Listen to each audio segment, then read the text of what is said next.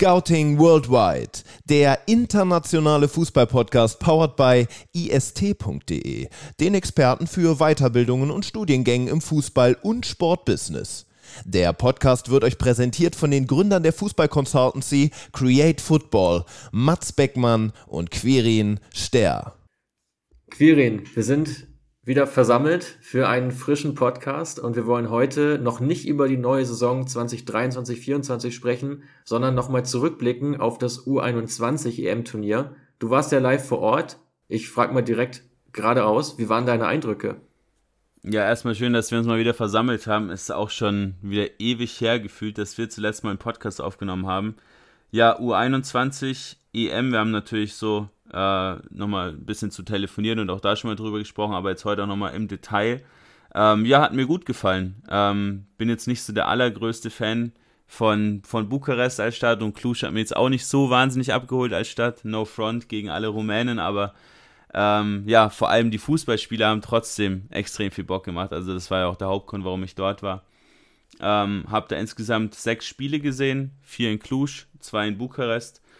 Und ja, war extrem cool, war auch extrem warm. Ähm, das war so ein bisschen der Nachteil, warum auch die Spiele teils so ein bisschen auch gebraucht haben, in Gang zu kommen. Ähm, aber ich finde U21 Euro ist grundsätzlich sehr, sehr cool. Du hast da ja viele spannende Talente also auf einem Fleck. Du hast total viele Scouts etc. Alles auch auf einem Fleck. Das heißt, du hast eine richtige Fußballbubble mehr oder weniger. Ähm, und kannst einfach ja ganz viele Jungs, die in ganz Europa verstreut kicken, ähm, dann einfach auch mal in ja, wenigen Tagen auch live sehen. Definitiv. Ähm, du wirst ja wahrscheinlich ganz viele Insights ähm, jetzt auch den Teams zuordnen, äh, die du auch live gesehen hast und auch zu den Spielern natürlich eine ganze Menge sagen. Ähm, ich schlage vor, wir gehen die Gruppen einmal durch ähm, und das machen wir jetzt, denke ich, auch relativ unabhängig davon, ob jetzt das Team recht weit gekommen ist oder nicht. Wir wollen vor allem auf die Spieler blicken, haben wir uns ja im Vorfeld auch so vorgenommen, die jetzt im Turnier auch wirklich stark performt haben. Also alle da draußen, wenn es dort Spieler gibt, die ein wahnsinnig hohes Talent haben, wo denen sehr, sehr viel nachgesagt wird, dass da noch einiges kommen soll, das steht bei uns wie immer nicht allzu sehr im Fokus und es geht vor allem darum, was wurde tatsächlich auf dem Platz abgeliefert äh, und wo waren vielleicht auch Enttäuschungen da äh, bei einigen Mannschaften. Wollen wir direkt reinstarten? Genau, äh, vielleicht noch kurz eine Sache vorweg. Also, du hast natürlich komplett recht. Wir fokussieren uns hier jetzt, auch weil es ja eine Nachschau sozusagen ist zum Turnier, auch vor allem auf die gezeigte Leistung. Ähm, und dass ein Mikhailo Mudrik zum Beispiel ein brutales Talent ist, dass der einen brutal hohen Marktwert hat, ähm, stehen natürlich außer Frage. Hat jetzt aber auch nur in zwei Spielen gespielt von den fünf der Ukrainer. Deswegen, da werden wir jetzt auch nicht ultra groß drüber sprechen, gerade auch weil diese wirklich ja, sehr, sehr bekannten Talente natürlich auch bei den meisten Leuten schon auf dem Fokus sind und auf dem Radar und wir natürlich so ein bisschen tiefer graben wollen, aber natürlich trotzdem mal das ein oder andere der Top-Talent schon mit dabei sein wird, was auch der ein oder andere kennen wird. Ähm, Mats, erstmal vorweg, eine Geschichte, die mir total stark aufgefallen ist bei dem Turnier. Ähm, du hast ja zum einen bei solchen U21 Euros oft so, ja, ein bisschen wenig Struktur drin. Ähm, du hast so Anlaufverhalten und Aufbau ist teilweise so ein bisschen wild, weil es natürlich auch Spieler sind, die vielleicht noch gar nicht zusammengespielt haben. Aber eine Sache, die mir total stark aufgefallen ist, du hast viele Teams, die spielen mit einem Stürmer und zum Beispiel mit einem Dreier Mittelfeld. Ähm, das hattest du zum Beispiel bei den Spaniern, das hattest du auch bei den Franzosen ganz stark, auch bei Norwegen ist mir das aufgefallen. Ein Stürmer und im Gegenpressing agierst du mit zwei Stürmern und es rückt immer ein Achter, teilweise sogar der Sechser Cacré bei Frankreich vor im Gegenpressing. Ähm, ist dir sowas auch bei den Profis oder im Herrenfußball schon, schon regelmäßig aufgefallen in den letzten Monaten? Oder ist es so ein bisschen ein Trend, mhm. dass du immer mit zwei Stürmern anlaufen willst ähm, und dann im Prinzip einen Achter nach vorne ziehst? Ich würde sagen, der generelle Trend liegt eher daran, dass mehr Mannschaften auch versuchen, hoch zu pressen. Also ich finde, dass das jetzt auch bei der U21 EM recht auffällig war, dass du schon auch ein paar Mannschaften hattest, die sich eher zurückgezogen haben äh, und versucht haben, einfach ja kompakt zu stehen. Das war dann aber meistens auch der geringeren individuellen Qualität geschuldet. Aber alle Teams, die so im Mittelfeld liegen, sage ich mal, ähm, des Turniers, die haben schon versucht, auch immer wieder Druck zu machen, Ballgewinne auch zu provozieren, weil es natürlich auch ein sehr gutes Mittel ist, um einfach eine Chance zu kreieren. Und dann ist natürlich die Frage, wie kriegst du mehr Druck auf deinen Gegner, indem du halt deinem Stürmer noch einen Kompagnon daneben stellst. Häufig ja in diesem 4-2-3-1, was ja jahrelang so das vorherrschende System war in Europa, war es ja dann oft der Zehner, der dann einfach eins vorgerückt ist, so ein bisschen aus seiner Rolle rausgekommen, einfach ein Ticken offensiver. Jetzt, dadurch, dass du halt häufig mit zwei Achtern ja auch agierst, ähm, ist dann mal der eine, mal der andere gefragt. Und ich habe so das Gefühl, auch aus deinen Schilderungen heraus während des Turniers, dass das auch immer mal wieder variiert. Also, dass du jetzt nicht diesen einen festen Spieler hast, der das dann übernimmt, sondern genau. dass auch situativ angepasst wird. Und das ist, denke ich, schon diese taktische Neuerung, die du auch gerade ansprichst. Absolut richtig, genau was du sagst. Es ist äh, immer wieder ein anderer Spieler, der auch vorne mit drauf schiebt, sodass du dann trotzdem auch deine Struktur gut hältst, aber einfach variabel auch bis zum Gegenpressing. Sehr, sehr spannend. Gut, Mats, äh, lass uns direkt mal reinstarten äh, mit Gruppe A, mit dem ja, einen Gastgeber, waren ja zwei, Georgien und Rumänien. Äh, Gastgeber Nummer eins, die Georgier, ähm, in der Heimat gespielt. Ähm, und wir haben es ja. ja. auch im 15 Minuten International-Podcast, es müsste vor zwei Wochen gewesen sein, äh, habe ich mit Jan ja über die Viertelfinals gesprochen. Ähm, ja, wo die Georgier ja recht bitter mit 3 zu 4 gegen Israel ausgeschieden sind. Ähm, grundsätzlich aber schon Georgien, bin ich der Meinung, mit einer sehr, sehr talentierten Jugendarbeit aktuell. Ähm, da wirst du mit Sicherheit gleich zu ein paar Spielern auch was sagen. Ganz oben steht natürlich, äh, ja, Quisha, Quaradonna ähm, der beim Turnier nicht dabei war, aber die Georgier trotzdem mit einigen sehr, sehr spannenden Talenten, dementsprechend auch nicht ganz überraschend in meinen Augen, dass man ja zumindest auch die anderen Teams in der Gruppe stark ärgern konnte. Ja, gerade auch gepaart mit diesem Heimvorteil und äh, dem generellen ja, Fußballhype, der ja auch vor allem eben durch Quietscher ausgelöst wurde äh, im Land, dass du jetzt mal so einen wirklich absoluten Topstar hast, ähm, das hatten sie jetzt ja auch für über viele Jahre nicht. So ein Alexander Iaschwili, den man vielleicht noch kennt, war ja somit auch einer der bekanntesten über Jahre hinweg. Und das ist jetzt natürlich schon nochmal eine andere Liga, in der du unterwegs bist. Und das hat sie, glaube ich, auch getragen jetzt im Turnier, hatten ja den wenigsten Beibesitz ähm, aller Teams, hatten die wenigsten Schüsse pro 90 Minuten, die abgegeben wurden. Also eigentlich schon eine Mannschaft, die immer so diesen Punch gesetzt hat, der auch viel mit Langbällen dann operiert hat auf ihren Targetman Gagua, äh, der sich da auch teilweise wirklich gut durchsetzen konnte und äh, sich da auch recht clever angestellt hat. Und natürlich war dann auch die Chancenverwertung bei Georgien mit der entscheidende Punkt, warum man eben auch sich in der Gruppe hat durchsetzen können. Und ich glaube, das hätte vor dem Turnier trotzdem kaum einer gesagt oder gedacht, mit einer Gruppe mit Portugal, der Niederlande und Belgien, dass da Georgien tatsächlich äh, diesen ja, Punch setzt und äh, dort weiterkommt. Äh, schon ein kleines Fußballwunder auf jeden Fall. Definitiv. Äh, spannend ist ja so ein bisschen diese Connection mit Russland, mit der Ukraine, wo du so ein paar Spieler hast, gerade so Saba Sasonov, der ja auch mit dem HSV in Verbindung gebracht wurde vor, vor ein, zwei Wochen. Ähm, der Spieler zum Beispiel bei, bei Dynamo Moskau, genauso auch Luka Gagnice, ähm, so zwei ja, starke Talente in Russland. Aber ja, die noch größeren Talente, die wechseln sogar in Top 5 Ligen mittlerweile, beziehungsweise mit Davitashvili in die zweite Liga nach Frankreich und natürlich mit Mamadashvili, ähm, ja, vermutlich über die nächsten 15 Jahre die Nummer 1, ähm, ja, die sogar in Valencia mittlerweile Stammtorwart ist. Ja, ganz genau. Also schon auf jeden Fall eine andere äh, Liga, in der da einige Talente unterwegs sind. So Davitashvili hast du jetzt noch nicht angesprochen, den ich auch ganz spannend fand im Turnier, ähm, der auch über viele Dribblings ja äh, für Gefahr gesorgt hat. Also jeder in der Mannschaft kannte seine Rolle, glaube ich, relativ klar. Und gerade so ein Sassonov hat natürlich seinen Marktwert jetzt nochmal extrem in die Höhe getrieben. Auch wirklich einer der stärksten Spieler gewesen äh, im Turnier, vor allem mit seiner Wucht, äh, Kopfballstärke auch ein Tor erzielt. Ähm, das ist auf jeden Fall jemand, der jetzt nicht beim HSV in der zweiten Liga landen wird, sondern da bin ich mir relativ sicher, jetzt auch in der Top 5 Liga oder zum Team wechseln wird, das europäisch spielt. Spannend. Dann lass direkt mal ähm, ein Team weiterspringen. Ähm, machen wir doch gleich mit den Portugiesen vielleicht weiter, oder?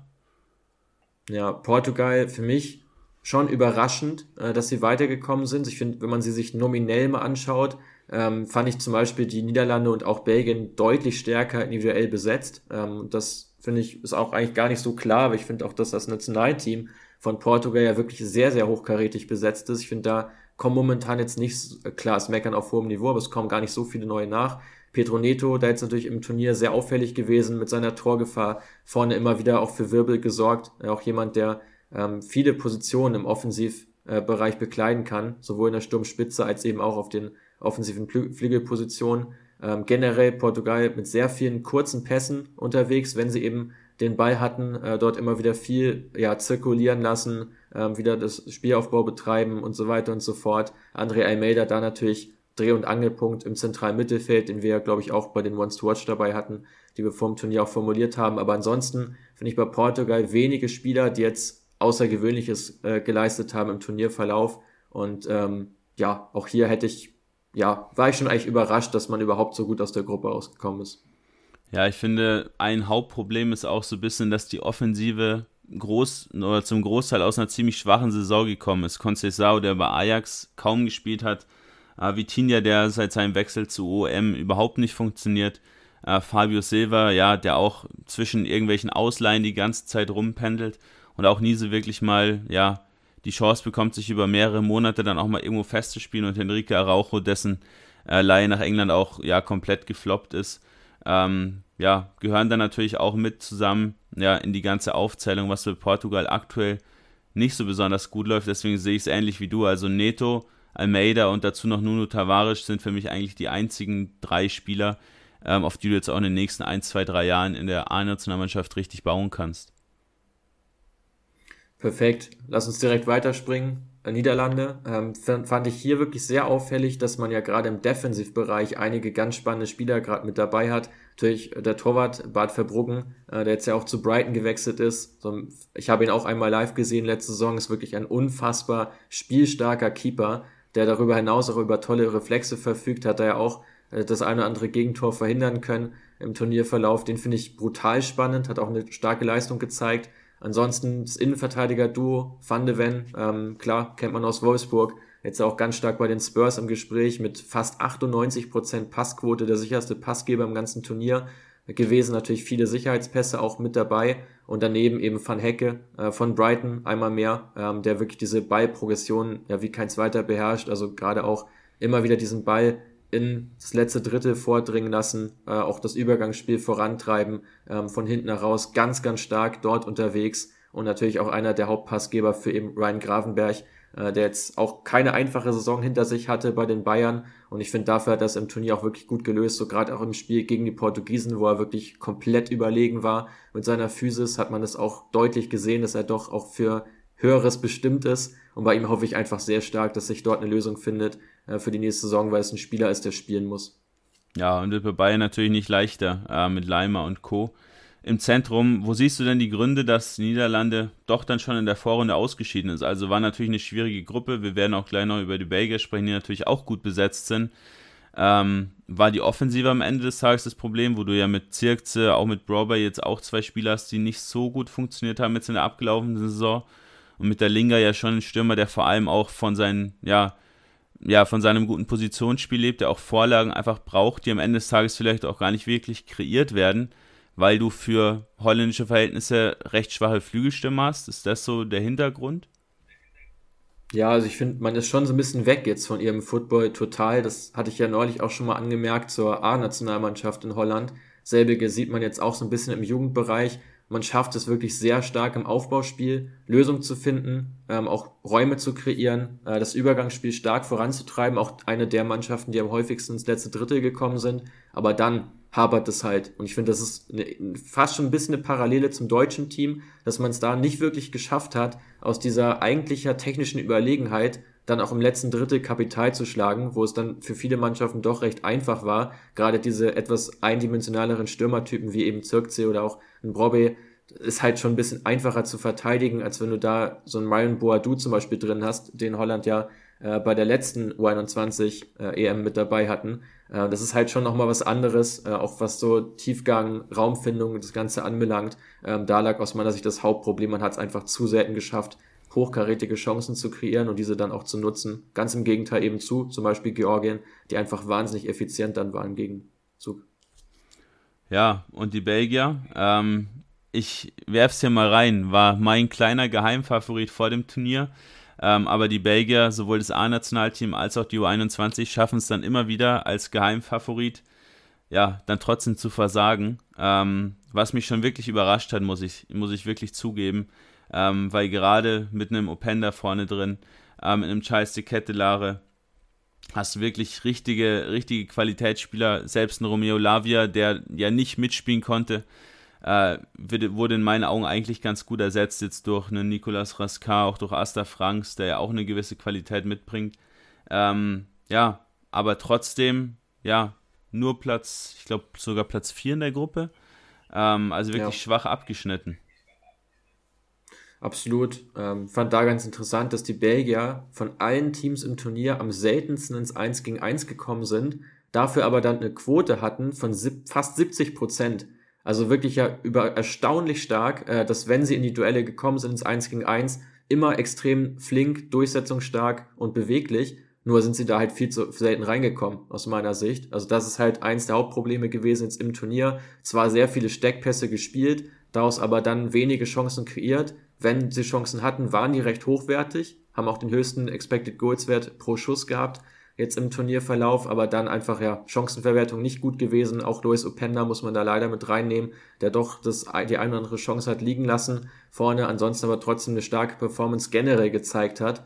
Ähm, ansonsten, ja, gerade auch wieder im Defensivbereich, Van der Voort, Keeper, äh, ganz gutes Turnier gespielt. Äh, Koni de Winter, an dem auch viele Bundesligisten letztes Jahr dran waren, 80 äh, Prozent in der Luft gewonnen. Äh, dazu in diesem Spiel gegen Holland im ersten Spiel zweimal von der Linie geklärt, also in allerhöchster Not. Auch bei ihm einer, den man sich anschauen sollte und natürlich Maxim de Kuiper, einer meiner absoluten Lieblingsspieler jetzt in der letzten Saison gewesen, der auch jetzt im Turnier sechs Torschussvorlagen geliefert hat in drei Spielen, als Linksverteidiger fast 70 Prozent seiner Duelle gewonnen. Also das waren wirklich die klaren Lichtblicke, aber auch hier wieder ja, mangelnde Effizienz als eines der größten Punkte und dass du eben vorne deine Flügelspieler ähm, und generell deine Offensivspieler viel zu wenig in aussichtsreiche Situationen bringen konntest.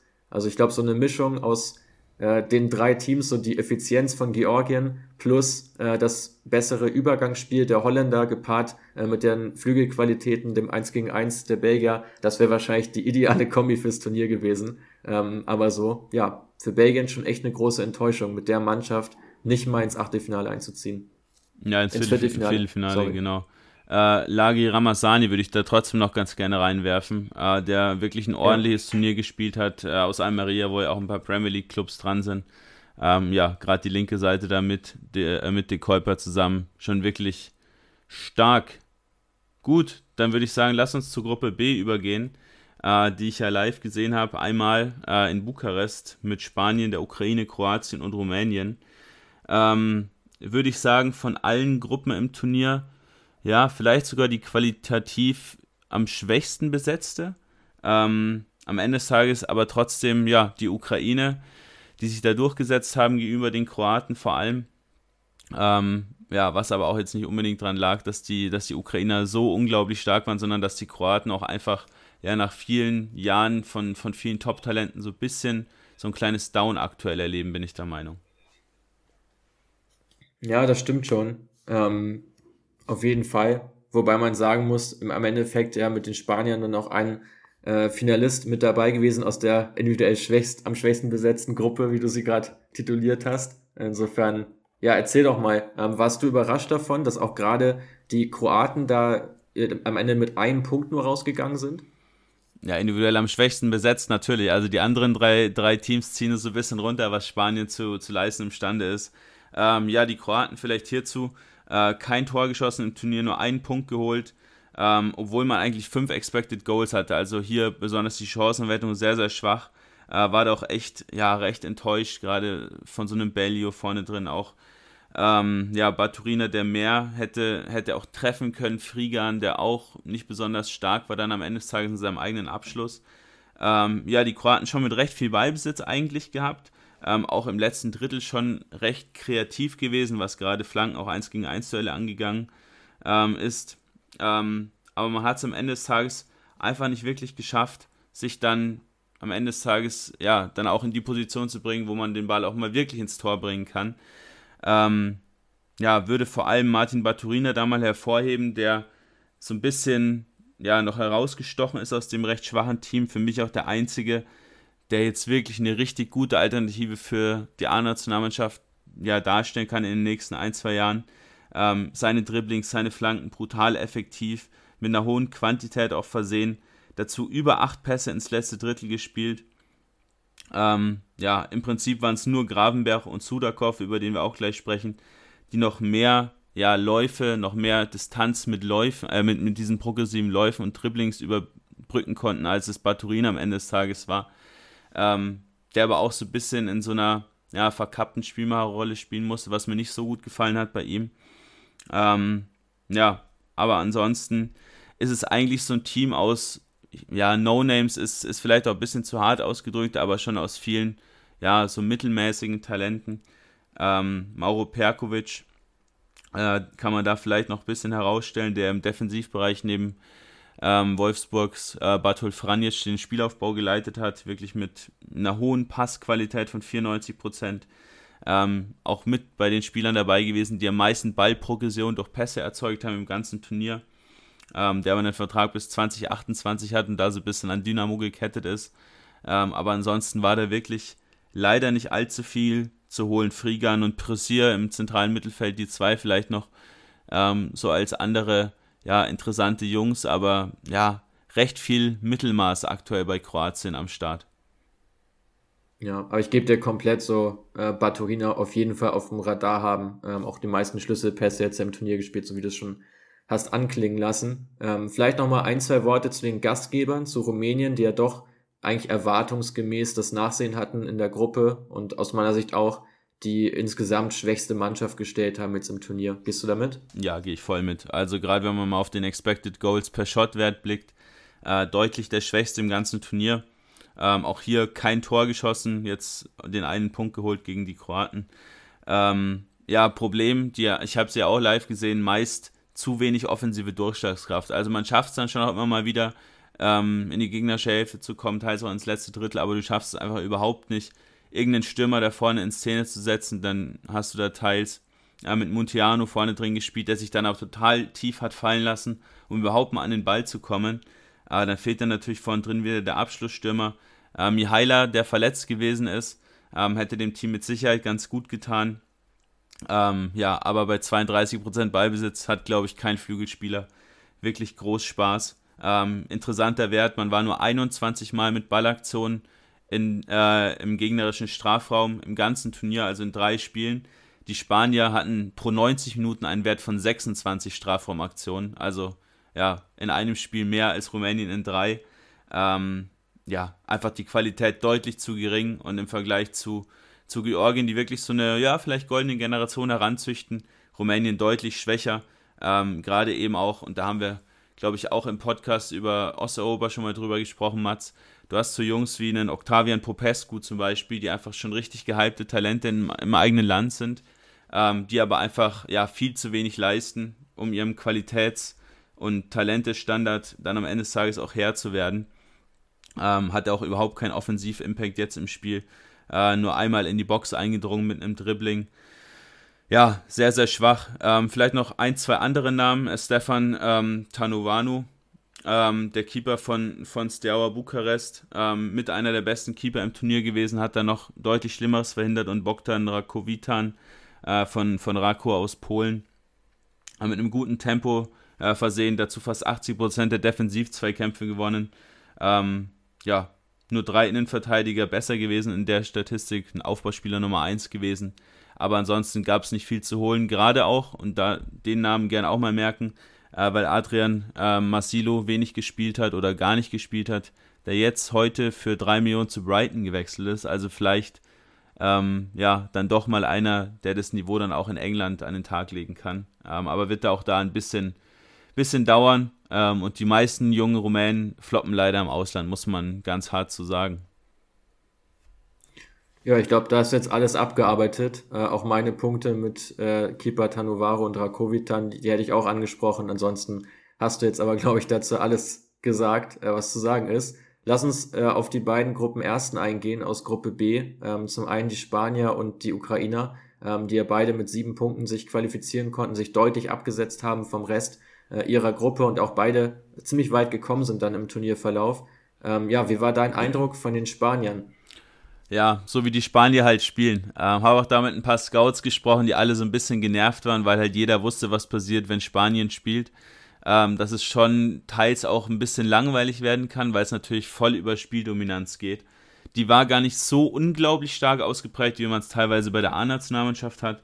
Waren jetzt am Ende des Tages so, ja, ungefähr 55% Ballbesitz, was jetzt nicht ultra hoch ist, aber du hast natürlich schon Phasen, wo sie den Ball einfach laufen lassen ähm, und den Gegner überhaupt nicht wirklich ins Spiel kommen lassen. Ähm, ja, Finale gegen England verloren, trotz über drei Expected Goals, ähm, kein Tor erzielt, aber ansonsten schon recht effizient gewesen im Turnierverlauf. Ähm, natürlich beste Passquote gehabt und ganz spannend auch die mit Abstand 30, 30 Stück mehr äh, Abschlüsse aus dem laufenden Spieler raus als das zweitbeste Team in dieser Statistik. Ähm, also man hat es ganz, ganz oft geschafft, sich einfach in die gegnerische Box rein zu kombinieren ähm, und dann da auch Abel Ruiz, vor allem den Kapitän und Mittelstürmer, in Szene zu setzen, der am Ende des Tages dann voll werten konnte. Ähm, auch dreimal getroffen, zwei Vorlagen dazu. Ja, spannend bei den Spaniern vor allem das Flügelspiel in meinen Augen. Also gerade diese linke Seite fand ich sehr interessant mit Miranda äh, von Betis, der den Linksverteidiger gegeben hat, und mit Sergi Gomez davor äh, von Man City, der Ex-Dortmunder, der den linken Flügelspieler gegeben hat. Ähm, du hast zum einen äh, Miranda mit zwei Second Assists äh, die meisten Flanken im Turnier geschlagen, dazu als Außenverteidiger 22 Mal in die gegnerische Box eingedrungen, äh, drittbester Wert im Turnier auch gewesen. Ähm, und Sergi Gomez davor mit 16 Dribblings im Turnier, eine Zweikampfquote von über 70 Prozent, also sehr, sehr durchsetzungsstark. Äh, die Seite halt wirklich ununterbrochen angetrieben, aber wirklich sehr, sehr spannend zu sehen. Ähm, und auf der anderen Seite mit Rodri, auch von Betis, äh, ein Spieler, der in Spanien noch gar nicht so unbedingt so einen Offensiv-Impact leisten konnte bei Betis, der jetzt im Turnier aber wirklich komplett durchgedreht ist. Ähm, die meisten Dribblings gehabt, über 9 pro 90 Minuten. Ähm, dazu extrem viele progressive Pässe. Gehört auch hier zu den besten 5 im Turnier. Äh, ganz, ganz viele Schnittstellenpässe, ganz viele so richtig clevere Pässe, mit denen er viele Gegner aus dem Spiel nimmt.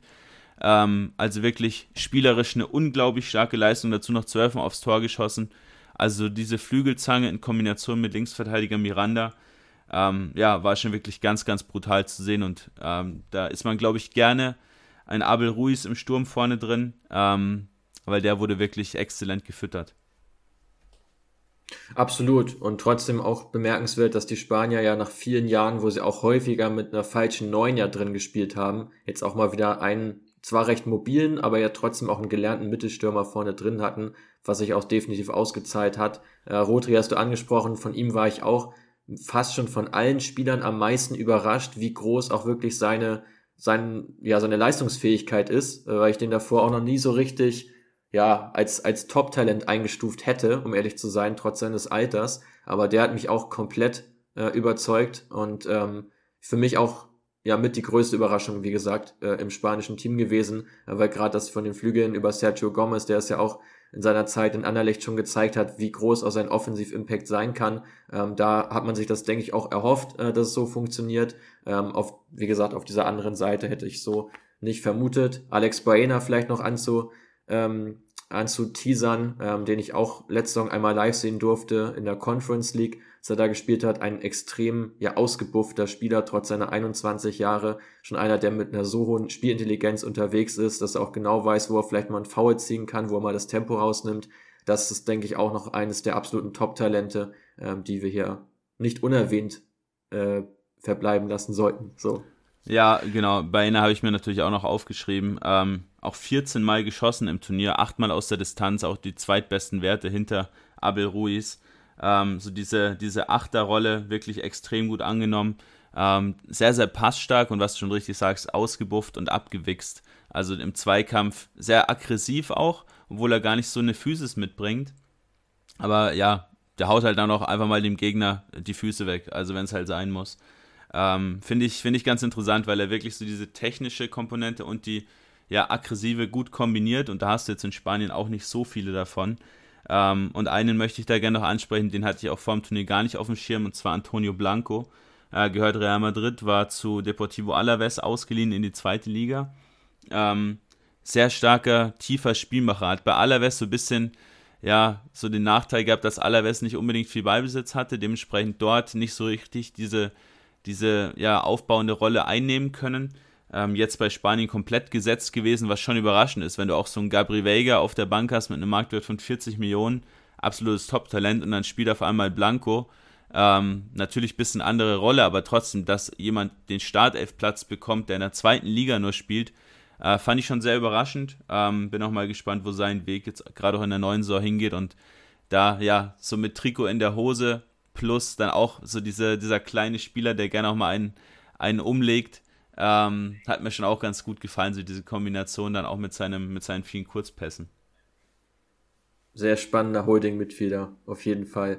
Quirin, lass uns zur Ukraine übergehen. Ähm, für mich neben Israel so die, die, die, ja, die eigentlich die größte positive Überraschung so als Team ähm, in dieser ganzen äh, Turnierthematik, ja auch mit extrem viel Talent ausgestattet, aber ich finde, dass gerade so im Mittelfeld doch einige dabei waren, die weit über dem performt haben, was ich mir erhofft hatte. Und da wirst du garantiert jetzt auch noch meine Lob Lobeshymne auf äh, Georgi Sudakov äh, anstimmen, oder? Ja, habe ich, äh, glaube ich, dir auch schon zwei, drei Mal jetzt gesagt, dass ich den unglaublich stark finde und jetzt auch endlich mal live sehen konnte.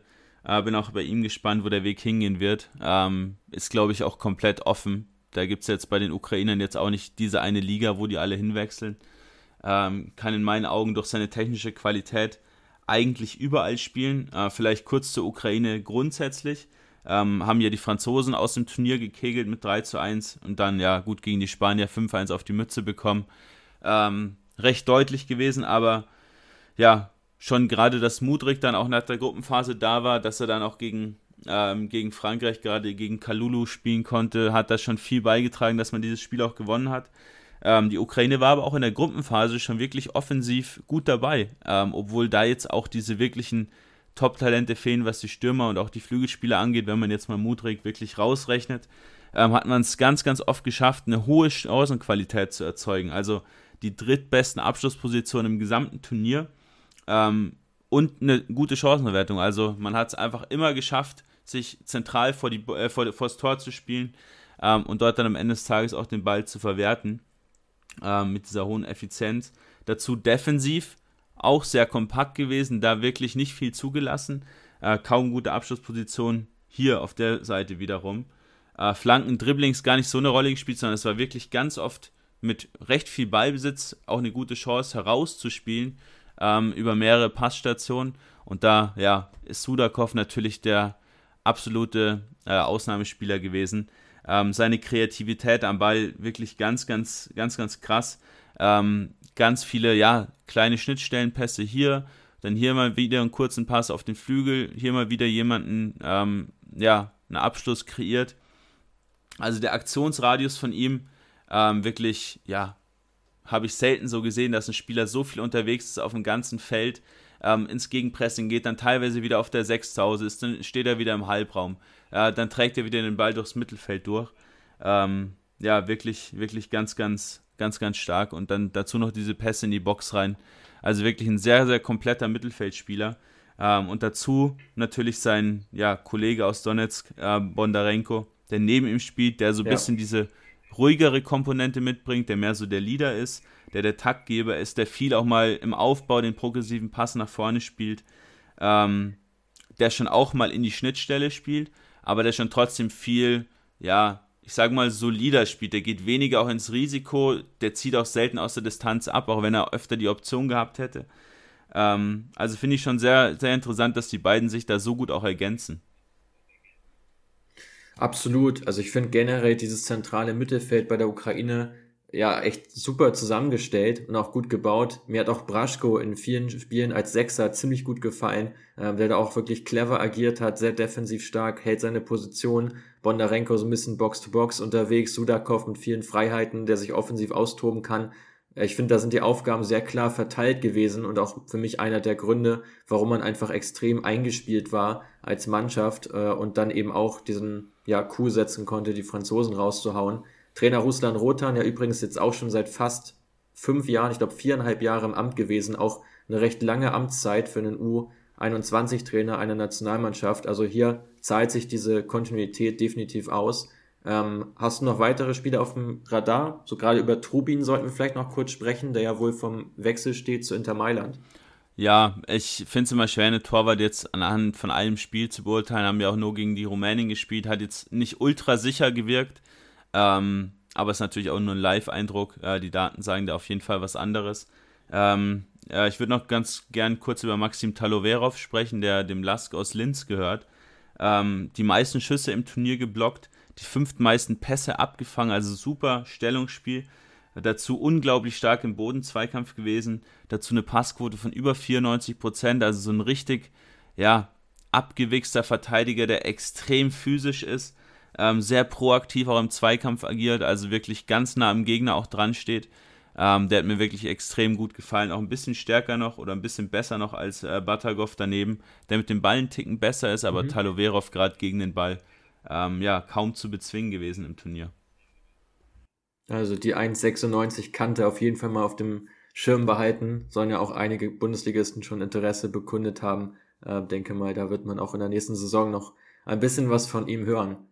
Quirin, wollen wir eine Gruppe weiterspringen oder hast du noch was zu Gruppe B zu sagen? Nee, erzähl mir doch gerne mal was zum, äh, zum Sieger der Europameisterschaft, zu England.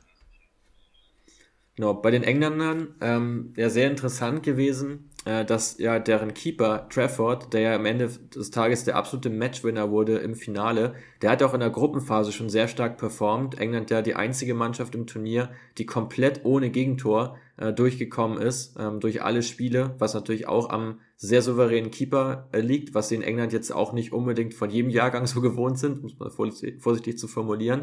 Auf jeden Fall eine ganz spannende Personalie.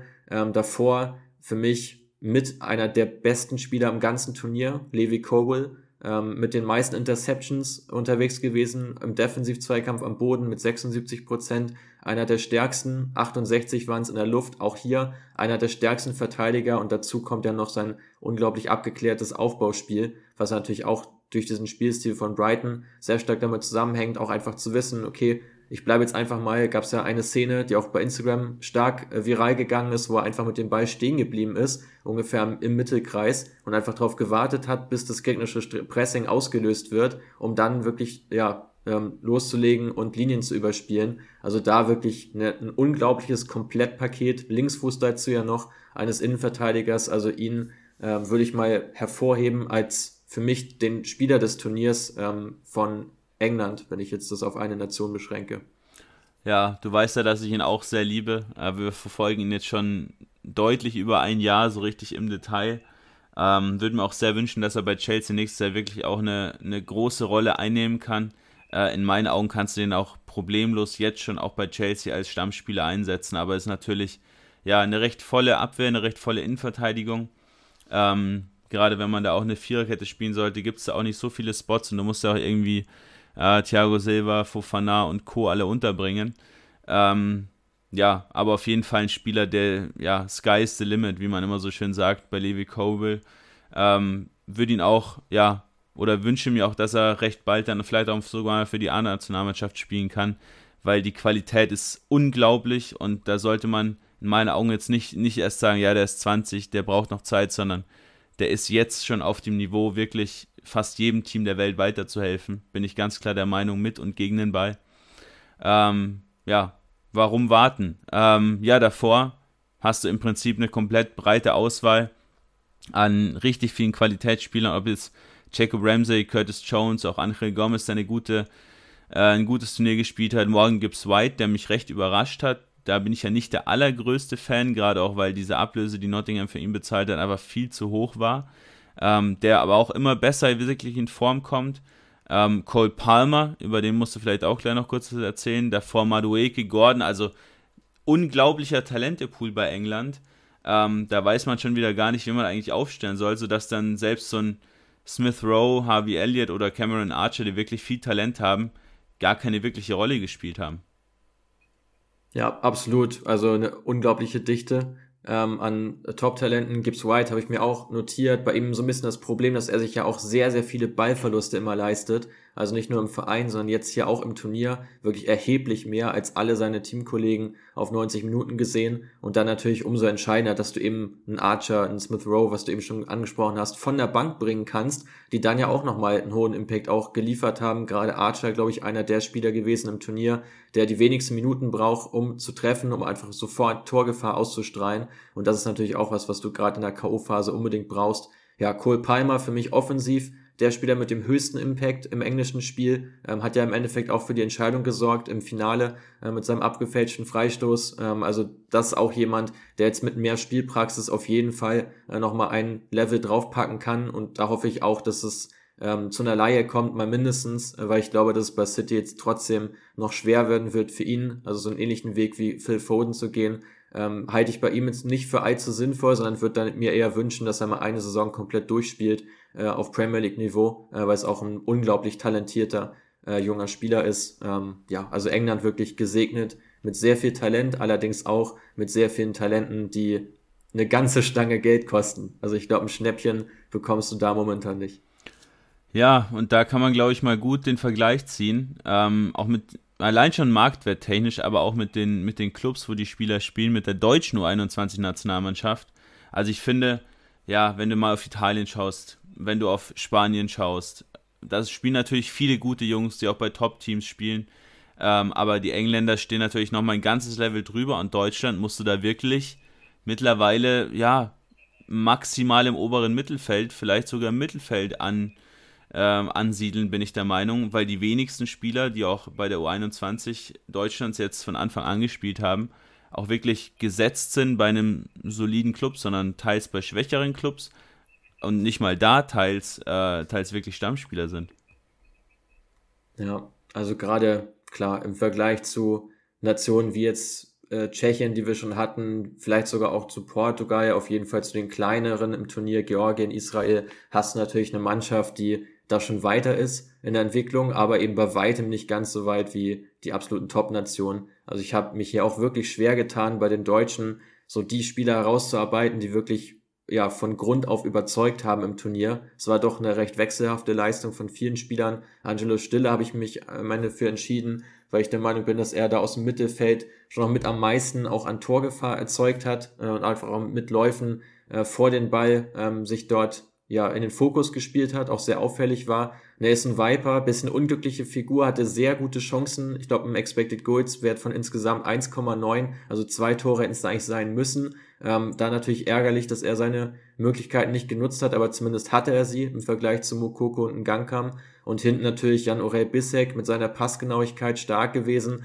aber eben auch nicht ja, ent entschieden genug dazwischen gegangen, nicht als der Leader im Turnier dabei gewesen, den man sich, glaube ich, gewünscht hatte. Er wird jetzt zu Inter Mailand wechseln und versucht dort den nächsten Schritt zu gehen. Was ich generell spannend fand bei der deutschen Mannschaft, dass sie wirklich sehr viele Extremwerte hatten ähm, im Turnier, haben die meisten Schüsse und Flanken abgegeben pro 90 Minuten. Ein Expected Goals Wert erzielt von fast acht haben daraus aber nur zwei Tore erzielt. Ähm, hier natürlich ein Riesenproblem gewesen. Nur, nur die beiden Finalteams übrigens England und Spanien, die drei Spiele mehr hatten als die deutsche Mannschaft, kommt auf einen höheren Expected Goals Wert im Turnier. Also hier wirklich ganz, ganz auffällig. Dazu die mit Abstand meisten Pässe ins letzte Drittel und das hatten wir jetzt ja eben schon bei äh, den Holländern, dass auch hier einfach das Problem ist, du kommst so häufig ins letzte Drittel, aber deine gegnerischen Mannschaften stehen dann auch sehr, sehr tief, sehr kompakt und du schaffst es dann eben nicht, ein 1 gegen 1 oder ein 1 gegen 2 aufzulösen. Und insofern das einzige Team im ganzen Turnier ohne angekommenen Smart Pass, also ohne einen Pass, der wirklich eine Chance durch das Überspielen mehrerer Gegenspieler eröffnet. Und das, finde ich, ist auch der absolute Hauptpunkt, warum man in dieser Gruppe nicht weitergekommen ist, äh, weil man hier einfach, ja, trotz dieses hohen Expected Goals Wert es nicht geschafft hat, diese Qualität der Chancen noch weiter zu steigern, dass es wirklich eine ja, Must-Chance ist, ähm, sodass du eigentlich nur über die Elfmeter wirklich deine größten Torchancen erzielen konntest. Ja, und vor allem waren es ja auch sogar nur vier Smart Passes im gesamten Turnier, äh, was ja auch der wenigste Wert ist von allen Teams. Ähm, genau. Also du spielst zum einen wenige Risikopässe und die, die du spielst, bringst du dann nicht mal an. Und gleiches gilt auch für die Dribblings, die dann am Ende des Tages auch nicht erfolgreich sind. Und äh, ich finde, da kommst du genau wieder auf die gleichen Gründe, warum es auch bei der A-Nationalmannschaft nicht richtig funktioniert, weil du zum einen ja. Spieler hast, die ja 1 gegen 1 Situationen nicht richtig gut auflösen können. Du hast nicht diese richtig dreckigen Dribbler, wie du sie einfach in anderen Teams hast, die einfach auch mal einen Trick auspacken, dann mit Tempo am Gegner vorbeigehen. Sowas hast du in Deutschland sehr, sehr wenig. Ähm, und natürlich hast du einen Spieler wie einen Wirtz, einen Musiala und so, die auch einen Steckpass spielen können, aber hast eben nicht die Empfänger dafür. Ähm, und dann werden diese Pässe auch oft gar nicht erst gespielt, wenn du gar nicht den Spieler hast, der zum Beispiel die Tiefe sucht, weil du die Tiefe gar nicht richtig anvisieren kannst, weil der Gegner so tief steht. Ähm, und Umschalt, genau, Umschalt ja. zur Umschaltaktion kommst du dann auch eher selten, weil du es von hinten eher ruhig rausspielst. Ja, also ich finde, dass es, ein, dass es Hauptprobleme sind, die sich einfach bei Deutschland auch in den Altersgruppen ja, runterziehen und auch in der Bundesliga schon zu beobachten sind bei den deutschen Spielern, dass auch die nicht so richtig in diese kreativen Rollen reinrücken können. ja, und dementsprechend sehe ich für Deutschland auch in den nächsten Jahren, jetzt auch mit dieser U21, die jetzt ja dann aufrückt, ähm, in, ins A-Nationalteam, sehe ich da zum einen wenige Spieler, denen ich zutraue, auch in der A-Nationalmannschaft überhaupt irgendeine Rolle zu spielen. Ähm, vielleicht noch so Kevin Schade, Yusufa Mokoko jetzt im ersten Step mal. Ähm, Bissek vielleicht auch. Ähm, aber ich sehe trotzdem nicht, dass es für den deutschen Fußball in den nächsten Jahren deutlich rosiger aussieht. Ja, absolut. Also es ist insgesamt eben zu statisch. Du tust dir zwar leicht, tust dich recht leicht darin, eben immer wieder auch im Mittelfeld Gegenspieler zu überspielen. Das schaffst du relativ gut, aber das ja nutzt dann vielleicht auch nur dazu was, dass du einen oder vielleicht mal zwei Gegenspieler überspielst, aber du hebelst damit eben nicht die Abwehr aus. Und da fehlt dann im Endeffekt auch ja diese ganz krassen und teilweise auch unkontrollierten Umschaltmomente, wie du sie bei eben Teams wie jetzt zum Beispiel Frankreich oder eben auch bei Israel, über die wir gleich noch sprechen, auch gesehen hast, dass dort einfach mehr, ja, äh, mehr, ja, dieses Überraschungsmoment drin ist, ähm, als es jetzt im deutschen Spiel unbedingt hast. Dann ich würde vorschlagen, genau, erzähl, lass uns doch genau. gerne mal über die Israelis sprechen. Ähm, das ist übrigens ja auch das jüngste Team dieses Turniers mit einem Altersschnitt von 20,8 Jahren, ähm, die auch eher mit wenig Ballbesitz agiert haben, also sich auf die Umschaltmomente eben fokussiert haben und hier wirklich eine ganz starke Performance ja gezeigt haben. Also schon bei der U20 äh, WM war das ja dann, glaube ich, oder? Genau. Müsste es ja gewesen ja. sein, wo Israel da auch ganz, ganz stark unterwegs war, äh, mit ihrer Mannschaft, der sogar die Brasilianer ausgeschaltet hat. Ähm, auch hier bei dieser U21 EM, ja, neben der Ukraine die große positive Überraschung im Turnier. Ja, absolut. Äh, erzähl gleich gerne mal was zu, zu den Spielern. Also gerade Daniel Perez, äh, Omri Gandelmann und natürlich vorne Oskar Gluck äh, sind also die alles entscheiden. Aber vielleicht hast du auch noch ein, zwei andere, gerade die Außenverteidiger. Äh, Finde ich auch recht spannend mit Revivo und mit, mit Karim Jaber. Ähm, ja, was hat am Ende des Tages, ja, neben den verschossenen Elfmetern von Deutschland ähm, und natürlich auch von Georgien dafür gesorgt, äh, dass Israel bis ins Halbfinale gekommen ist? Ja, zum einen verschossene Elfmeter, was aber natürlich auch gerade am Elfmeterkiller Peretz liegt, ähm, der wirklich ja schon einige Dinger entschärfen konnte, jetzt auch nicht nur im Turnier, sondern auch in seiner Karriere.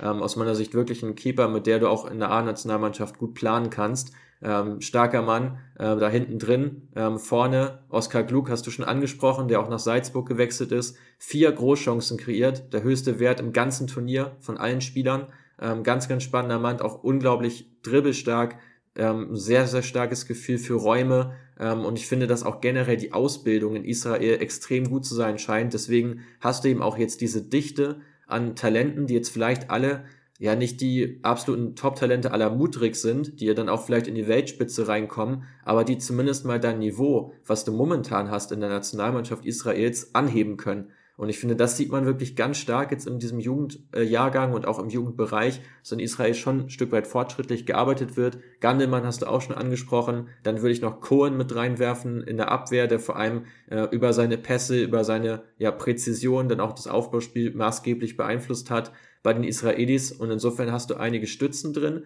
und hast eben keinen äh, oder wenige Spieler, die jetzt vom Niveau her abfallen. Du hast wenig Gefälle drin in der ersten Mannschaft in den ersten 11 bis 15 Spielern und das sorgt dann dafür, dass du einfach deutlich geschlossener agieren kannst und dann natürlich auch dich gegen Mannschaften wie jetzt Deutschland in dem Spiel mit ein bisschen Matchglück, aber vor allem auch gegen die Tschechen äh, ganz klar durchsetzen konntest. Ja, die Tschechen sind ein gutes, äh, gutes Stichwort. Äh, das Team, ja, was uns noch fehlt aus Gruppe C, die ja auch so ein bisschen, ja, ich würde jetzt nicht sagen, dass man, dass man eingebrochen ist, was die, was die Talenteförderung angeht, aber ich würde schon sagen, äh, dass die Nationalmannschaft gerade so vor zehn Jahren, vor fünf Jahren, da auch noch ein bisschen mehr Qualität auch von unten her hochbekommen hat. So rein, rein subjektiv mein Eindruck.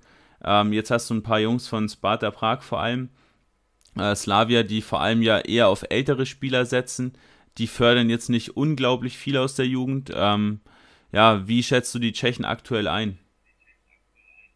Ja, genauso wie du es eben gesagt hast. Also auch ein recht unspektakulärer Fußball, paar lange Bälle dabei, ähm, paar kurze Pässe, mal ein Konterangriff, äh, mal dann wieder Positionsspiel. Also es ist von allem so ein bisschen was, aber nicht so richtig. Also Tschechien hat mich schon auch ein bisschen enttäuscht. Da war jetzt keine riesige Überraschung drin. Für mich so die beiden auffälligsten Spieler waren vor allem in der Innenverteidigung äh, war das äh, zum einen Vitik äh, mit seinen Interceptions, vielen Klärungsaktionen, dazu auch die zweitmeisten Kopfballduelle äh, geführt, also ein recht rustikaler Innenverteidiger mit einem ganz guten Stellungsspiel, hatte ich auch im, im Ligabetrieb schon mal live gesehen. Und eben vorne Karabec, also die beiden Jungs von, von Sparta sollte man sich da am ehesten merken, ansonsten aber eine Mannschaft, die vor allem durch ja, mangelnde Präzision im Kombinationsspiel in, in Erscheinung getreten ist, damit natürlich immer recht kurze Ballbesitzphasen auch nur hatte, ähm, sodass eben viel auch ja über die Laufarbeit funktioniert hat, ähm, so wie Tschechien auch momentan häufig unterwegs ist mit ihren, sage ich mal, Durchschnittsspielern, dass die vor allem eins können und das ist das Laufen, ähm, nämlich die Ausdauer, die wirklich stark im Fokus steht. Technisch finde ich, ähm, war das Niveau in der Mannschaft einfach nicht hoch genug. Ähm, und ich glaube, das ist auch was, wo die Tschechen dringend dran arbeiten sollten. Ähm, dort gerade auch im Mittelfeld nicht nur diese Dauerläufer aller Darida beispielsweise zu haben, ähm, über viele Jahre hinweg ja auch, sondern da eben auch technisch nochmal ein Level draufzusetzen und dort äh, mehr reinzugehen. Interessant finde ich noch äh, Philipp Kalok, äh, den Kapitän, der bei äh, Ostrava unter Vertrag steht. Da sind auch einige Clubs dran, ist jetzt kein, kein richtiges Top-Talent, aber ein Spieler, der gerade auch durch seine Leistungen jetzt bei der U21 EM ähm, aber auch im Club ja schon recht viel Interesse auf sich, äh, auf sich gezogen hat. Ähm, der bringt zumindest mal ordentlich Physis mit.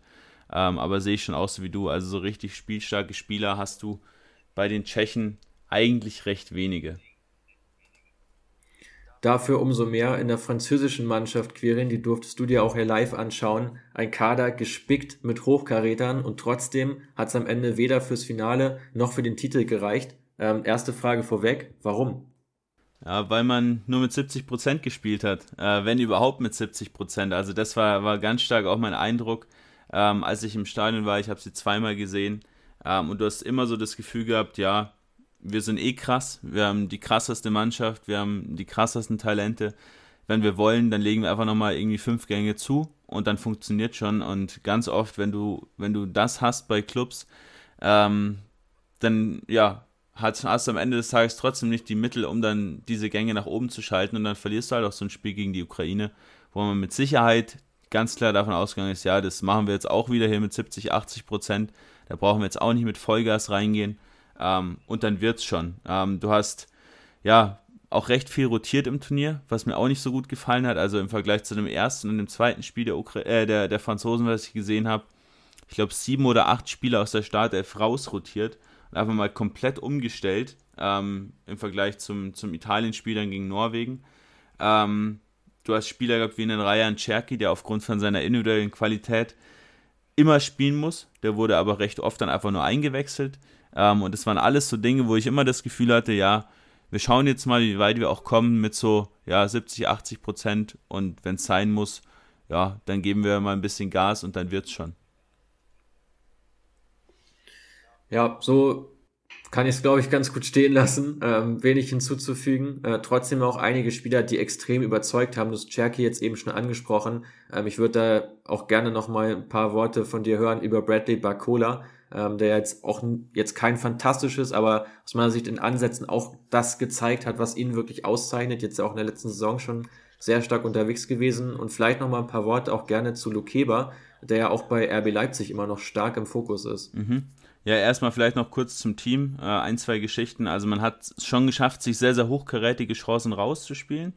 Ähm, aber es war grundsätzlich trotzdem recht geringer Expected Goals Wert pro Spiel, weil man es oft nicht geschafft hat, auch abzuschließen. Also trotz dieser individuellen Qualität ähm, haben acht Teams im gesamten Turnier pro 90 Minuten häufiger aufs Tor geschossen, was eigentlich schon sehr überraschend ist. Was natürlich daran liegt, dass die Gegner gegen Frankreich eher tief stehen, ähm, aber gleichzeitig auch, dass man zwar in die Box reinkommt, aber es nicht schafft, den finalen Pass wirklich anzubringen.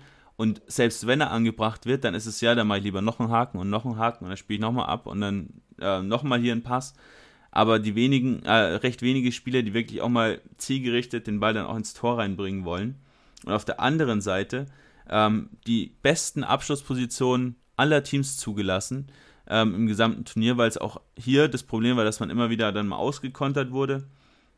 Ähm, und ja, trotz der recht starken Balldominanz ähm, das Pressing vor allem gar nicht richtig funktioniert hat. Also gegen den Ball mit vielen Problemen, da wurde man oft überspielt. Gerade Cherky, auch Bakoda, die ich mit dem Ball super finde, die aber gegen den Ball extrem oft progressive Pässe auch erlaubt haben, ähm, und dementsprechend ja die Rückwärtsbewegung auch nicht die allerbeste war und dann oft die Abwehrkette so ein bisschen alleine gelassen wurde. Ähm, ja, Cherky, für mich technisch der beste Spieler im Turnier. Ähm, erinnert, und da haben wir auch schon mal drüber gesprochen, mich so ein bisschen an einen jungen äh, Nabil Fekir, aber mit noch ein bisschen mehr Qualität, bin ich der Meinung. Er hat zwei Tore gemacht im Turnier, über viermal pro 90 Minuten aufs Tor geschossen, gerne auch aus der Distanz. Äh, fast neun Dribblings, äh, neun Schnittstellenpässe, die zweitmeisten progressiven Läufe auch mit Ball, ähm, eine Passquote auch von an die 90% dran. Diese Balance, die er im Dribbling hat, dass er einfach überhaupt nicht vom Ball zu trennen ist, ist einfach unglaublich. Es sieht immer so ein bisschen aus, wenn er das Tempo so ein bisschen rausnimmt. Hm, er weiß jetzt nicht, was er machen soll, aber er screent einfach immer so komplett äh, das ganze Feld und schaut dann wieder, wo er den Ball wirklich in die Tiefe auch spielen kann. Ähm, also wirklich ganz, ganz spannend. Bacola äh, gegen Italien so ein bisschen abgetaucht gewesen. Äh, jetzt aber dann trotzdem mit zwei Toren, zwei Vorlagen im Turnier.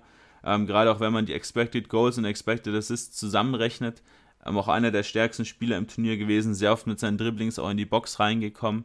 Ähm, aber da siehst du schon, dass er auch noch ein, zwei Jahre auch auf Profiniveau braucht, um dann auch wirklich so ein Spieler zu sein, der dann auch eine gleichbleibende Leistung an den Tag legt ähm, und dann nicht ja gegen einen schwachen Gegner den komplett auseinander nimmt und gegen den guten Gegner ähm, ja dann wieder seine Probleme hat. Ähm, also da fehlt noch so ein bisschen die Konstanz, aber ist ja auch ganz normal. Der spielt jetzt seit ungefähr einem halben Jahr auf wirklich einem regelmäßigen Liga-Level. Ähm, ja, Lukeba, ähm, gerade am Boden extrem stark. Ähm, dieses Aufbauspiel von ihm gefällt mir auch gut, also eine gute Ballprogression drin, auch per Pass.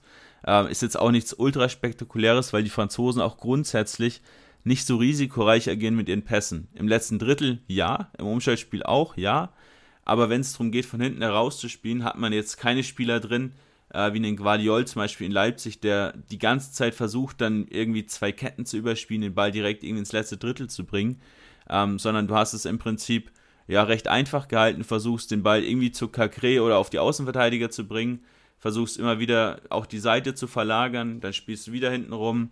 Ähm, und dann geht es vor allem darum, dass entweder Cacré den Ball verlagert oder dass Cacré einen der beiden Achter, zum Beispiel Thuram, äh, Thuram oder Kone in Szene setzt und die dann mit Läufen Räume überbrücken. Aber mit Pässen werden eher selten Räume überbrückt. Deswegen ist ein Luke Heber auch bei Weitem nicht der passstarke Spieler, äh, wie es ein Guardiol zum Beispiel ist. Ja, spannend finde ich auch noch den Linksverteidiger Nkunku ähm, von Saint-Etienne, der ja auch seinen Marktwert nach eigentlich die, mit das kleinste Licht ist im Kader, äh, der aber auch trotzdem ja Spielzeit bekommen hat, äh, aus meiner Sicht auch in der zweiten Liga stark performt hat ähm, und da wahrscheinlich ja auch nochmal jetzt einen Wechsel vollziehen wird ähm, in eine stärkere Liga. Ähm, ich finde, das ist auch überfällig, auch eine starke Dynamik, die er ja mitbringt. Generell ja im französischen Teams viele Spieler mit einer sehr, sehr starken Physis und Athletik, ähm, die dort eben vorherrscht. Und ja, du hast es angesprochen, ein ähm, bisschen zu sehr auf Sparflamme gegangen, da würde ich definitiv mitgehen, äh, was dann am Ende des Tages auch der ausschlaggebende Grund war für das Ausscheiden. Ja. Fehlen noch Punkte zu Frankreich? Ja, oder vielleicht, wollen wir vielleicht noch, über die Schweizer sprechen? Ja, noch ein Punkt zu Cacré. Ähm, ich hatte ihn schon natürlich auf dem Schirm, viel aus Lyon, aber ich habe ihn jetzt zweimal gesehen und zweimal hat er mich brutal überzeugt. Ähm, so der, ja, allein so von seiner Art, wie er sich auf dem Feld gibt, äh, wie er auch so, ja, dieser, dieser Stil am Ball ist so wirklich der Inbegriff eines sehr Maestros, so mehr oder weniger. Ähm, Gerade mit dem Ball unglaublich stark. Ähm, der einzige Spieler auch, der so richtig tief dann auch mal den Ball spielt, viele Räume auch überbrückt, ähm, weil er einfach auch die Qualität hat in seinem Passspiel. Also wirklich seine ganz, ganz große Stärke. Aber auch im Defensivzweikampf sehr viel agiert, da auch immer versucht, proaktiv den Ball zu erobern, obwohl er bei weitem nicht der physisch stärkste Spieler ist. Und der ist im Gegenpressing auch, wie zu Beginn schon, schon gesagt, äh, gerne auch mit nach, na, mit nach vorne aufgerückt. Ähm, und gerade wenn es darum geht, dass Bayern vielleicht mal so einen Kimmich ersetzen muss, ähm, dann sollte man sich mal in Richtung Lyon orientieren ähm, und auch mal Cacré ausloten als mögliche Option.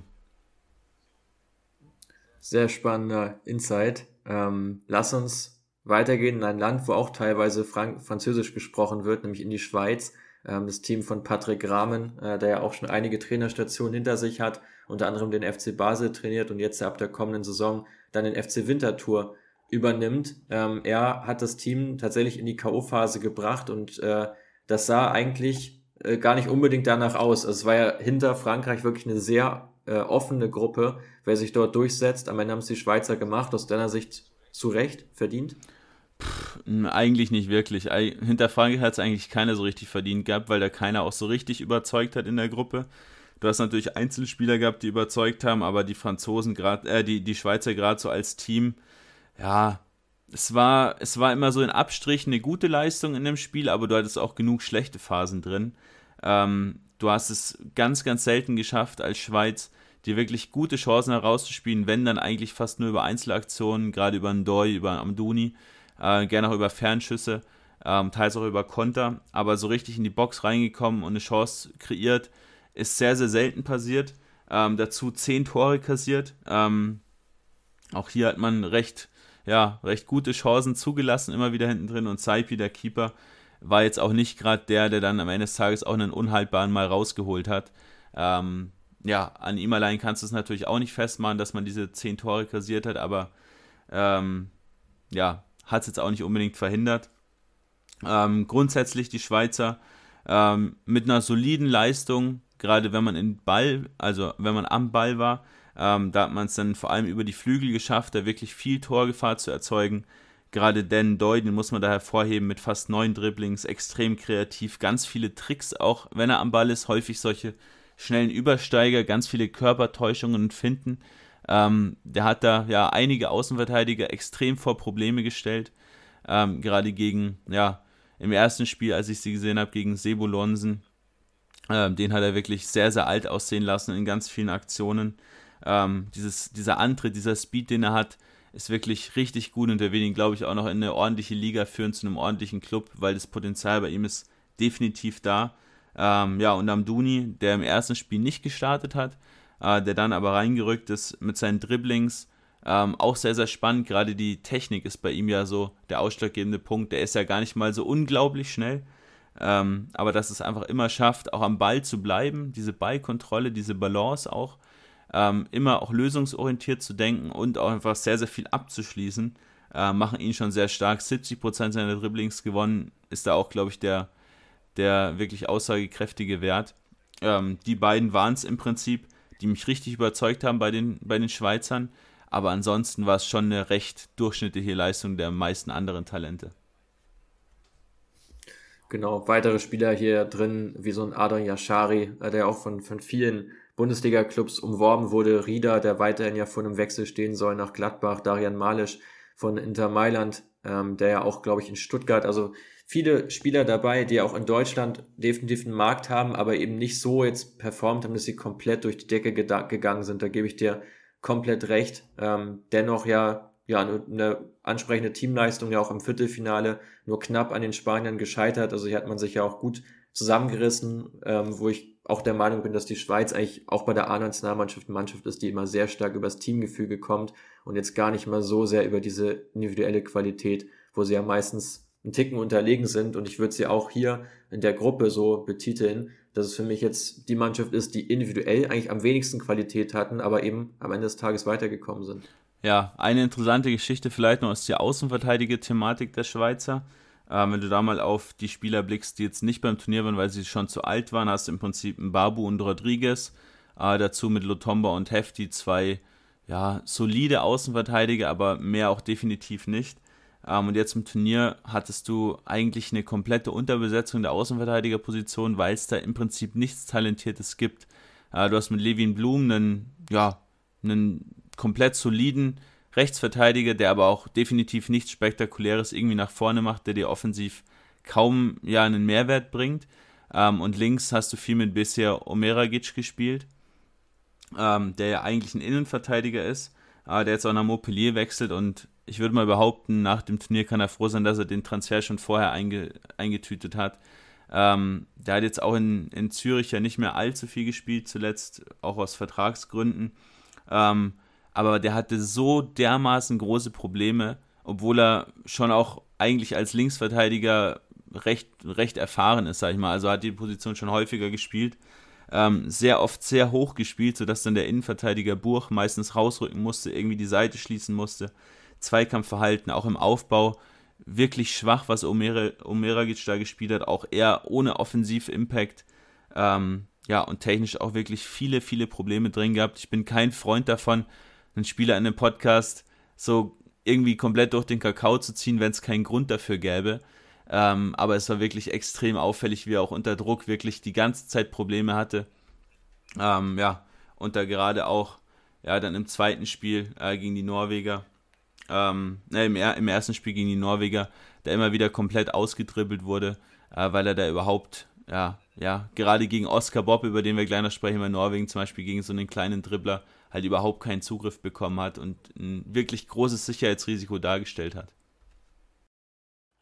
Ja, mach doch mal direkt weiter mit den, mit den Norwegern. Ähm, auch hier eine Mannschaft, die nicht zuletzt durch Erling Haaland äh, gerade extrem Auftrieb nimmt und trotzdem es noch nicht so richtig hinbekommt, das auch in Turnieren oder in der Qualifikation zu zeigen. Auch hier finde ich ein Stück weit enttäuschend, was man aus dem Turnier gemacht hat. Ähm, aber auch hier gab es natürlich einige sehr positive Überraschungen. Oscar Bob ist eine davon. Ähm, wer sind die anderen? Wen müssen wir auf dem Radar haben? Ich nehme mal an, dass wir gleich über Kitulano nochmal sprechen können. Ja, um sie vielleicht kurz anzusprechen, Antonio Nusa, äh, den natürlich. Ähm, ganz, ganz spannendes Top-Talent äh, aus, aus Norwegen und da bin ich auch der Meinung, du hast jetzt noch recht viele, auch so ja mittelalte, bisschen ältere Spieler ähm, in der norwegischen A-Nationalmannschaft, gibt dem ganzen Projekt aber nochmal so drei, vier Jahre. Also ich glaube gerade so die WM 2026 könnte da so die erste sein, wo du auch wirklich eine ordentliche norwegische Mannschaft gestellt bekommst ist jetzt auch kein Team, was in den nächsten zehn Jahren um Titel spielen wird bei der A-Nationalmannschaft. Also verstehe mich da nicht falsch. Ähm, aber trotzdem die Option zumindest auf eine goldene Generation, weil du schon viele wirklich spannende Talente hast. Ähm, du hast ja auch immer mal wieder so ein bisschen diesen Immigrations, äh, diesen Migrationseinfluss, dass du einfach viele Spieler hast, die jetzt keine reinen Norweger sind, aber dir natürlich deswegen andere Komponenten dazugeben, weil der typische Norweger ähm, ist ja kein Spieler, der jetzt unglaublich oft ins Dribbling geht oder ein richtig, ähm, ja, ein richtig laufstarker Box-to-Box-Midfielder oder ein richtig starker Abräumer. Ist jetzt ein Norweger auch nicht unbedingt, sondern es sind ja meist eher so ein bisschen ruhigere Spieler, ähm, die den Aufbau leiten können zum Beispiel. Aber gerade so diese Qualität auf dem Flügel, die du durch einen Nusa bekommst, die du durch einen Oscar Bob, Bob bekommst und auch durch Konradsen Seide, ähm, die ist jetzt einfach auch neu äh, für dieses Land und die musst du natürlich auch so ein bisschen einbauen, auch systematisch, dass du diese Spieler ähm, auch schlichtweg in Szene setzen kannst. Nusa, ähm, sehr, sehr enge Ballkontrolle, 8,7 Dribblings pro 90 Minuten gehabt, ähm, wirklich hoher Topspeed, sucht ganz oft die Tiefe am Ball, wirklich extrem schwer zu trennen oder vom Ball wirklich extrem schwer zu trennen und auch eine gute Anschlussaktion. Also ähm, auch wirklich mit einem guten Abschluss gesegnet und schafft es dann auch gerne mal Mitspieler in Szene zu setzen. Und gleiches gilt auch für Oscar Bob, äh, der sehr viele Smart Passes spielt, also auch hier Gegenspieler überspielt, den Ball in die Box reinbringt. Ähm, Antritt würde ich sogar noch ein bisschen stärker einschätzen als bei Nusa. Ähm, wirklich extrem invers auch in seiner Spielweise. Es zieht ganz, ganz viel einfach ins Zentrum rein. Ähm, und bei Konrad und Seide alles im Prinzip recht, recht identisch. Also bist du schon gut aufgestellt. Ähm, ja, und Kitolano, der ja im Prinzip auch eher so eine Flügelspielerstatur hat, äh, der Spieler von Sparta Rotterdam, der aber mehr so als Sechser, Achter agiert, der dann auch äh, Mannswerk auf die Bank verdrängt hat. Äh, 75% seiner Zweikämpfe gewonnen, richtiger Leader, ganz viele Anweisungen auch gegeben ähm, äh, für, für seine Teamkollegen. Ähm, wenn er unter Druck steht, mit wirklich cleveren Dribblings so aus dieser Drucksituation heraus. Ähm, verteidigt sehr, sehr eng am Mann und ja, vielleicht lehne ich mich da ein bisschen weit aus dem Fenster, aber mich hat er schon sehr, sehr stark an Golo Kante erinnert von seiner Spielweise. Ja, der neue Kante, wir haben es ja schon ein bisschen überspitzt mal formuliert und betitelt, ähm, der dort eben unterwegs ist. Ganz, ganz spannender Mann, ja von Sparta Rotterdam, dort ja auch eine ganz starke Saison gespielt. Und ich finde bei den Norwegern, was du eben schon angesprochen hast, noch ein bisschen zusammengefasst, du hast ja einfach wahnsinnig viele ja, Flügelspieler, die über viel Tempo verfügen und sich einfach auch viel trauen. Also da würde ich auch so einen Sarawi mit reinnehmen, so ein Sidi Yatta äh, beispielsweise, der jetzt äh, noch in Norwegen auch unterwegs ist, der einfach mit viel Tempo auch immer wieder reingehen in die entscheidenden Duelle. Ähm, und ich finde, das ist auch was, was eben bei vielen anderen Mannschaften fehlt. Also ich finde eigentlich von den Spielern, die sie haben, kannst du eigentlich einen sehr, sehr geilen Fußball damit spielen lassen. Und aus meiner Sicht muss es auch der klare Anspruch sein von der A-Nationalmannschaft, dass du dich eigentlich ab sofort für größere Turniere qualifizierst. Also ich erwarte auch nicht, dass man da jetzt, wer weiß, wie weit kommt, so wie du es auch gesagt hast, Titelkandidat sicherlich nicht, aber Qualifikation muss drin sein mit dem Spielermaterial, was du jetzt hier hast, was auch danach kommt aus dieser Jugend. Ähm, das sieht schon sehr, sehr vielversprechend aus. Perfekt, dann lass uns vielleicht noch kurz über die Italiener sprechen. Ähm, ja, unglückliche Niederlage gegen Frankreich und gegen Norwegen ähm, und dann am Ende wegen den weniger geschossenen Toren ausgeschieden ähm, im Vergleich zu den Schweizern in der Gruppenphase und ja, schlägt auch mal wieder so ein bisschen in diese Kerbe des italienischen Fußballs, äh, wo ja nicht so viel zusammenläuft in den letzten Jahren. Jetzt mal die, den Euro-Titel äh, ausgeklammert. Ähm, ja, im Prinzip nicht so sonderlich dominant gewesen, so dieser klare Spielgedanke auch gefehlt, was man jetzt haben will. Will ich umschalten? Will ich über Ballbesitz dominieren?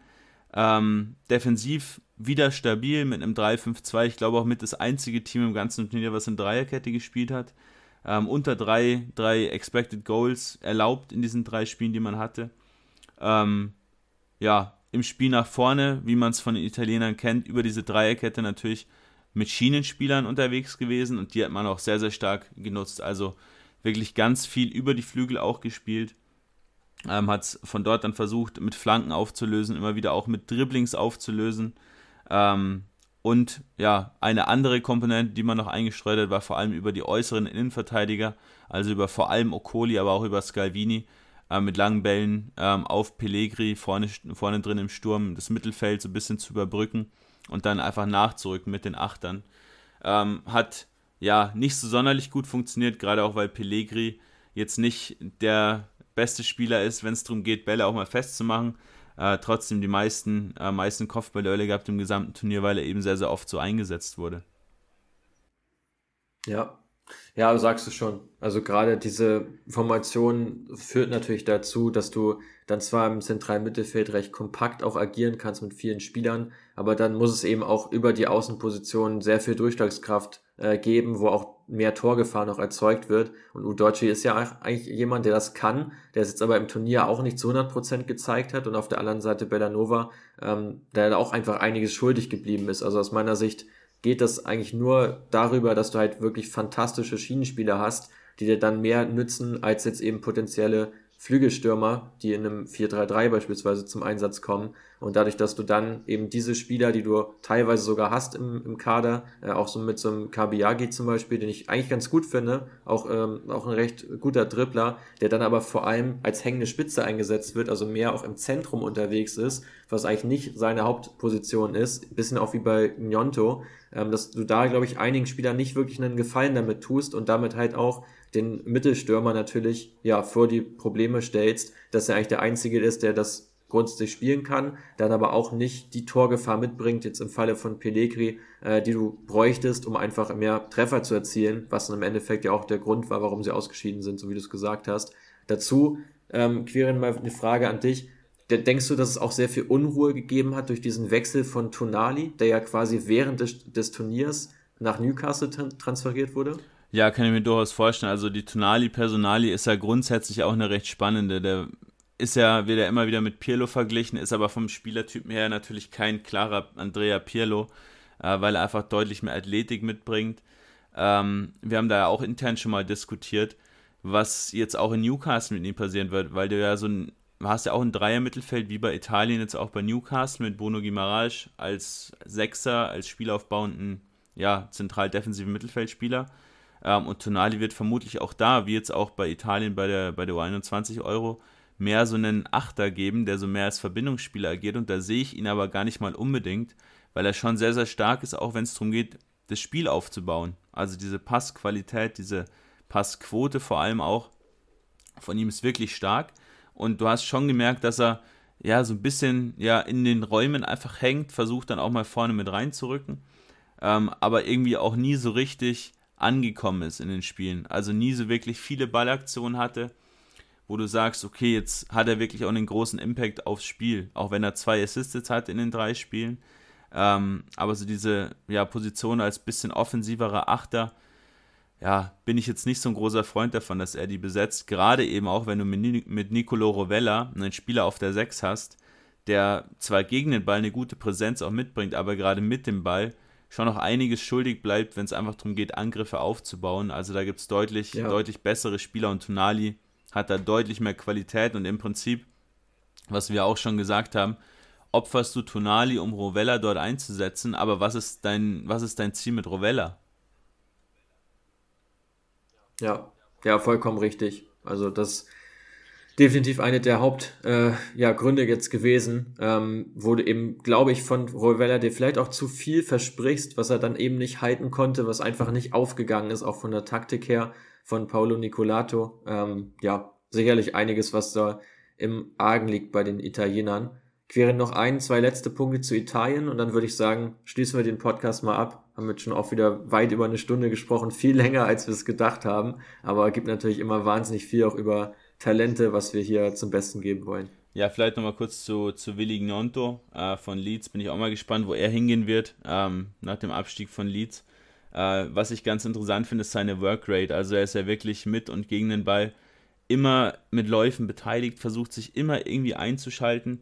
Ähm, dazu auch trotz seiner recht kleinen Körpergröße ziemlich wuchtig, also auch mit einem tiefen Körperschwerpunkt gar nicht leicht vom Ball zu trennen, auch wenn er ins Dribbling reingeht fast siebenmal jetzt auch gewesen pro 90 Minuten. Ähm, also im Vergleich zu Cambiaghi und auch zu Cancellieri der deutlich bessere hängende Stürmer hinter Pellegri. Ähm, aber natürlich, wie du richtig gesagt hast, eigentlich auch eher ein Flügelstürmer. Ähm, und da sehe ich schon auch Probleme bei Italien, dass du dann eben einen Pellegri hast, der nicht wirklich vorne trifft und im Prinzip dann alles auf die Flügelspieler, äh, auf, auf, die, auf die Schienenspieler ausgerichtet ist. Ähm, ja, wo Bellanova zwar viel flanken konnte, äh, Parisi auch viele Dribblings mit dabei hatte, aber am Ende des Tages die Anschlussaktion von beiden Spielern nicht besonders stark ist, sodass du dann auch nicht wirklich viele Chancen darüber generierst. Das hat Njonto schon eher geschafft. Gerade was ich bei ihm auch sehr spannend finde, sind diese Läufe in die Box hinein für eine Flanke, so als Empfänger. Auch wirklich regelmäßig mit, mit Luftzweikämpfen, auch hier trotz seiner kleinen Körpergröße. Also du siehst schon, dass er sich wirklich auch aufopfert, ähm, immer eine Anspielstation auch bietet ähm, am Ball wirklich mutig ist und auch viel versucht, sehr, sehr abschlussfreudig ist. Ähm, ja, wenn man ihn richtig einsetzt, glaube ich, kann man ihn auch zu einer richtigen Maschine machen, aber diese körperlichen Nachteile, die er dann am Ende des Tages trotzdem irgendwo natürlich hat, ähm, kannst du auch nicht zu 100% ausmerzen bei ihm, auch wenn er es schon ganz gut schafft. Ja, ja.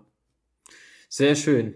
Gute Punkte zu den Gruppen A bis D und generell zu dieser U21 Europameisterschaft. Querin, bevor wir jetzt zum Ende kommen, wollen wir nochmal die Katze aus dem Sack lassen. Wir haben nochmal Big News für euch und vor allem für diejenigen von euch, die jetzt noch dran geblieben sind und diese ganze Folge hören. Die sollen natürlich wie immer bei uns mit einem kleinen Schmankerl zum Schluss belohnt werden. Das ist ein besonders großes heute. Genau, äh, kannst gerne die Katze mal aus dem Sack lassen, weil du ja den Deal am Ende des Tages auch für uns über die Ziellinie gebracht hast. Es geht um die äh, Frauen-WM in Australien und Neuseeland.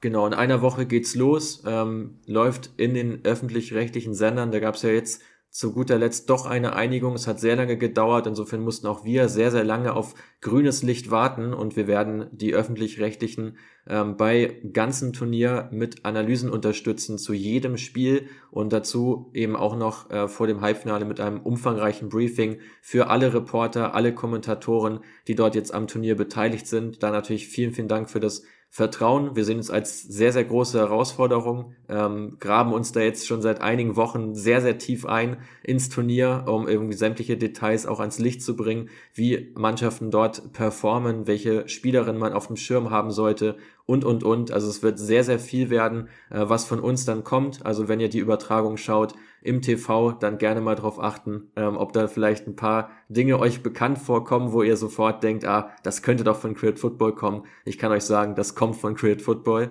Und ähm, ja, bin sehr froh, dass wir das ganze Turnier so in der Form covern dürfen. Ähm, wird sicherlich eine ganz, ganz spannende Geschichte. Top. Schöne Schlussworte. Ähm, ja, wieder eine coole Folge gewesen, wieder deutlich überzogen, wie es von uns äh, bekannt ist, aus sämtlichen Episoden. Man kennt's. Egal ob 15 Minuten oder die normalen, aber ja, dafür ist man immer auch mit guten, äh, mit guten Geschichten versorgt, ähm, um dann im Freundeskreis auch mal wieder den Fußballnerd raushängen zu lassen. Also, macht's gut von meiner Seite und bis zum nächsten Mal. Bis dann, ciao.